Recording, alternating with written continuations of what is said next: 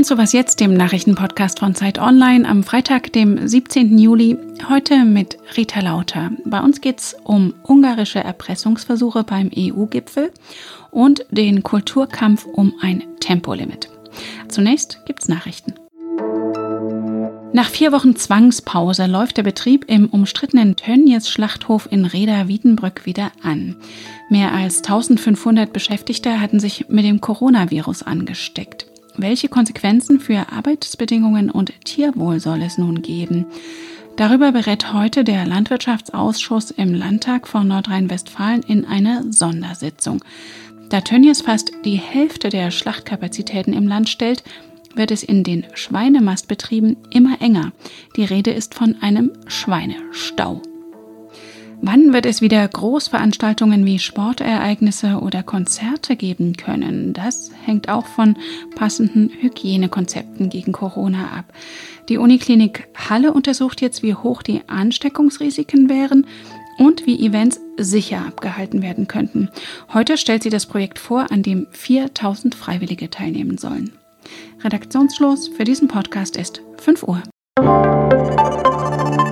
Diese Woche in der Zeit die Weltmeisterschaft des Denkens. Das große, vierteilige Sommerspiel der Zeit. Rätseln Sie mit und stellen Sie Ihr logisches Denken unter Beweis. Zu gewinnen gibt es einen Goldbarren im Wert von 10.000 Euro. Die Zeit. Jetzt am Kiosk oder direkt bestellen unter zeit.de slash Weltmeisterschaft.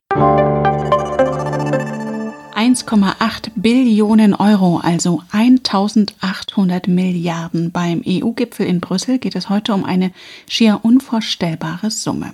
Zum einen will die EU-Kommission die Wirtschaft in Europa mit einem 750 Milliarden Euro Paket wieder in Schwung bringen, die durch Corona historisch schwer getroffen ist. Und dann steht noch der Finanzrahmen für die nächsten sieben Jahre an. Der erste Stresstest für die deutsche Ratspräsidentschaft, wenn sich die Staats- und Regierungschefs erstmals wieder persönlich treffen treffen. Denn es könnte schwierig werden, da eine Einigung zu finden. Zeit für ein Gespräch mit unserem EU-Sonderberichterstatter Ulrich Ladurna. Hallo. Hallo. Streit ums Geld ist ja bei der EU nicht neu. Wie verlaufen denn diesmal die Fronten? Ja, es gibt im Wesentlichen eine Front zwischen den sogenannten sparsamen Vier. Das sind die Länder Österreich, Niederlanden, Schweden und Dänemark. Und auf der anderen Seite haben wir Italien, ganz vorne weg und auch Spanien, das sind die Länder, die von der Pandemie am härtesten getroffen worden sind. Und dazwischen irgendwo bewegt sich Angela Merkel und ihre Regierung und andere EU-Staats- und Regierungschefs. Und es geht darum, dass die Italiener vor allem Hilfsgelder haben wollen. Das ist auch unbestritten, dass man helfen will. Die Frage ist, zu welchen Bedingungen. Die sparsamen Vier wollen Bedingungen knüpfen an die Auszahlung von Geldern und die italienische Regierung möchte gerne Hilfsgelder haben ohne Bedingungen. Also Kredite versus Zuschüsse, Reformauflagen versus Freihändigkeit könnte man es übersetzen. Klingt nicht so leicht zu versöhnen. Bundeskanzlerin Merkel hat ja schon vorher eine zügige Einigung angemerkt. Das Gemeinsame, und das wird auch von Deutschland natürlich geteilt, ist, dass wir in einer ungewöhnlichen, bisher nicht dagewesenen Situation handeln müssen, um Europa wieder auf Wachstumskurs zu bringen, um die schweren ökonomischen Schäden zu überbrücken. Die Zeit drängt, denn wir müssen natürlich noch sehr viele Programme ausarbeiten. Es ist auch wichtig, Gewissheit zu haben, planen zu können. Wird sie damit Erfolg haben? Ich meine, die Konflikte sind schon erheblich, aber auf der anderen Seite glaube ich schon, dass die meisten Staats- und Regierungschefs verstanden haben, dass das wirklich eine historische Krise ist und dass man alte Tabus brechen muss und dass jeder ein bisschen Abschied nehmen muss von seinen alten Gewohnheiten. Merkel ist ja da vorangeschritten. Sie hat gemeinsam mit dem französischen Präsidenten vor einigen Wochen diesen Wiederaufbaufonds angepeilt. Und ich glaube, jedes Land ist dazu jetzt aufgerufen, diese Schwere der Krise zu verstehen und entsprechend kompromissbereit zu sein. Wie könnte denn ein Kompromiss aussehen? Also es ist ja schon eigentlich von der Bundeskanzlerin gesagt worden, dass der Großteil dieser 750 Milliarden, nämlich 500 Milliarden als Zuschüsse ausbezahlt werden sollen, die restlichen 250 als Darlehen. Selbst die Darlehen sind dann relativ weiche Bedingungen geknüpft. Die Frage ist vor allem, wie man jetzt die Niederländer, die bei den sparsamen Vier vorne weg sind und die Italiener in ein Boot bringt, und ein Kompromiss wird äh, aussehen, indem man Zuschüsse, Darlehen, eine Mischung macht und gleichzeitig den äh, sparsamen Vier die eine oder andere Kontrollmöglichkeit über die Ausgaben gibt.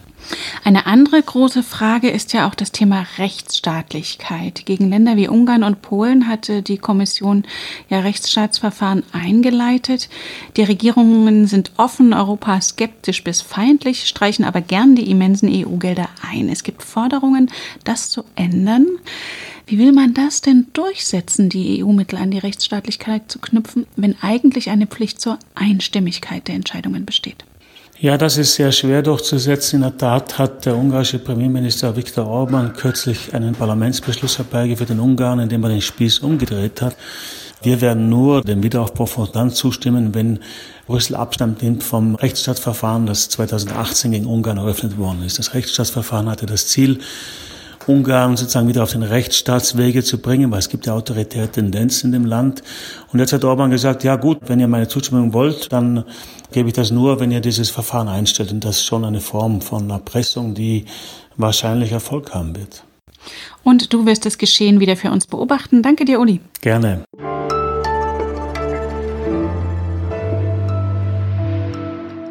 Und sonst so? Nach Corona endlich mal wieder in die Kneipe. Aber wie soll man da eigentlich ordentlich Abstand halten? Schließlich steigt bei manchem mit dem Alkoholpegel auch das Bedürfnis nach Nähe. Damit das nicht zu gefährlich wird, hat sich ein Pubbesitzer in Cornwall was aus der Natur abgeguckt. Um sein Personal vor Ansteckungen zu schützen, hat er zwei Strippen wie auf der Schafweide durch seine Kneipe gespannt und ein großes gelbes Warnschild drangehängt. Achtung, elektrischer Zaun. Das scheint zu funktionieren. Das Pub darf zumindest im Gegensatz zu anderen Kneipen offen bleiben. Und zum Glück liegt am Zaun auch gar kein Strom an. Nach einer Weile im Pub haben lediglich die Gäste geladen.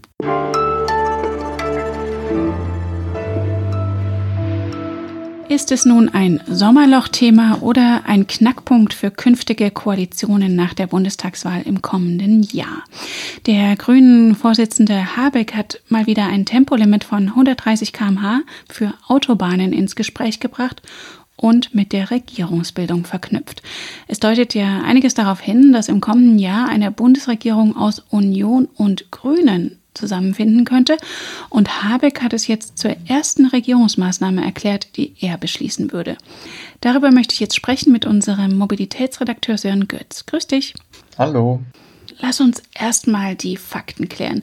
Was spricht für ein Tempolimit, was dagegen? Verkehrsminister Scheuer hat ja im Februar gesagt, wir können jetzt alle zwei Wochen dieses Thema bis zur Erschöpfung diskutieren. Äh, ich sage, wir haben ein bestehendes, erfolgreiches System und das haben wir auch immer so bestätigt mit Fakten und Zahlen. Hat er recht? Also es wird da meistens über zwei Argumente vor allem diskutiert. Zum einen, ob ein Tempolimit die Zahl der Verkehrstoten senken könnte und zum anderen, ob es für den Klimaschutz was bringen würde. Was jetzt die Verkehrstoten angeht, ähm, sind die tatsächlich seit 1970 dauerhaft zurückgegangen, auch ohne ein generelles Tempolimit. Man hat ja heute schon viele Beschränkungen auf gefährlichen Strecken. Es gab jetzt aber, was die Verkehrstoten angeht, in den letzten Jahren kaum noch eine Veränderung und da könnte das Tempolimit vielleicht nochmal einen Unterschied machen. Es spricht doch einiges dafür, dass es einige Menschenleben retten könnte. Die Grünen gucken da natürlich aber auch vor allem aufs Klima. Und laut dem Umweltbundesamt könnte Tempo 130 2,2 Millionen Tonnen CO2 im Jahr sparen.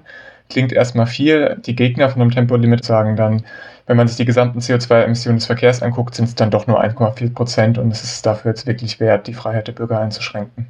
Die Mehrheit dieser Bürgerinnen und Bürger ist ja für ein Tempolimit. Warum gibt es trotzdem so viel Widerstand, vor allem von der Union? Ja, also die Mehrheit in der Bevölkerung ist ja nicht so ewig groß. Die Umfragen bewegen sich oft so um die 50 Prozent. Ich habe mir jetzt aber gerade noch mal eine ganz aktuelle Umfrage angeschaut, nach der sogar es bei den CDU-Wählern eine Mehrheit von 61 Prozent gäbe, die ein Tempolimit befürworten würde. Warum sträuben sie sich dann immer noch dagegen? Ich glaube, das liegt vor allem daran, dass es eine Partei ist, die möglichst wenig Verbote aussprechen will. Und das andere, was glaube ich auch eine Rolle spielt, die Union hat ja auch gute Beziehungen zur Autoindustrie, beziehungsweise andersrum. Und die ist traditionell gegen ein Limit, weil sie glaubt, dass sie dann weniger hochmotorisierte Autos verkaufen kann, auch wenn sich in anderen Ländern zeigt, dass ein Tempolimit da gar nicht unbedingt einen Effekt haben muss. Ist es vielleicht auch ein Kulturkampf? Der grüne Ministerpräsident von Baden-Württemberg, Kretschmann, der übrigens im Februar im Bundesrat nicht für das Tempolimit gestimmt hat, hat es im vergangenen Herbst so zugespitzt. Was dem Ami die Waffe ist, dem Deutschen das Rasen. Das kriegst du halt nicht weg. Ja, das geht ja ganz klar um eine Grundfrage der Politik. Wie viel Eigenverantwortung will man den Bürgern zugestehen und ab welchem Punkt soll der Staat eingreifen? In dem ganz konkreten Fall jetzt, wie viel muss es der Umwelt, muss es dem Klima bringen? Wie viel Verkehrstote müssen vermieden werden, damit es das wert ist, dafür tatsächlich ein flächendeckendes Verbot, so wie die CDU das vielleicht formulieren würde, zu formulieren, was dann wirklich überall alle Menschen betrifft. Wie aussichtsreich ist es denn, dass sich da jemals was dran ändert? Denn als das Thema im Bundesrat, also der Länderkammer war im Februar, ist es ja gescheitert, obwohl die Grünen in elf Bundesländern mitregieren. Und im Bundestag war es im Herbst auch durchgefallen. Ich bin da auch mal sehr gespannt. Man muss halt auch sehen, als die Grünen das letzte Mal an der Bundesregierung beteiligt waren, 98 bis 2005, konnten sie sich ja auch nicht gegen die SPD mit Autokanzler Gerhard Schröder durchsetzen. Also ich glaube, da ist noch nichts ausgemacht. Wenn die Grünen jetzt wirklich so weit gehen und das zu der entscheidenden Frage in den Koalitionsverhandlungen machen, kann ich mir aber schon vorstellen, dass es da einen Kompromiss gibt, wenn die Union tatsächlich darauf angewiesen sein sollte, dass sie keine andere Koalitionsoption hat als mit den Grünen. Und du hast alle Argumente nochmal für Zeit Online aufgeschrieben. Danke dir, Sören. Gerne. Das war's für heute von Was Jetzt. Schreiben Sie uns gern an wasjetzt.zeit.de. Vom Mikrofon verabschiedet sich Rita Lauter. Schönes Wochenende wünsche ich Ihnen.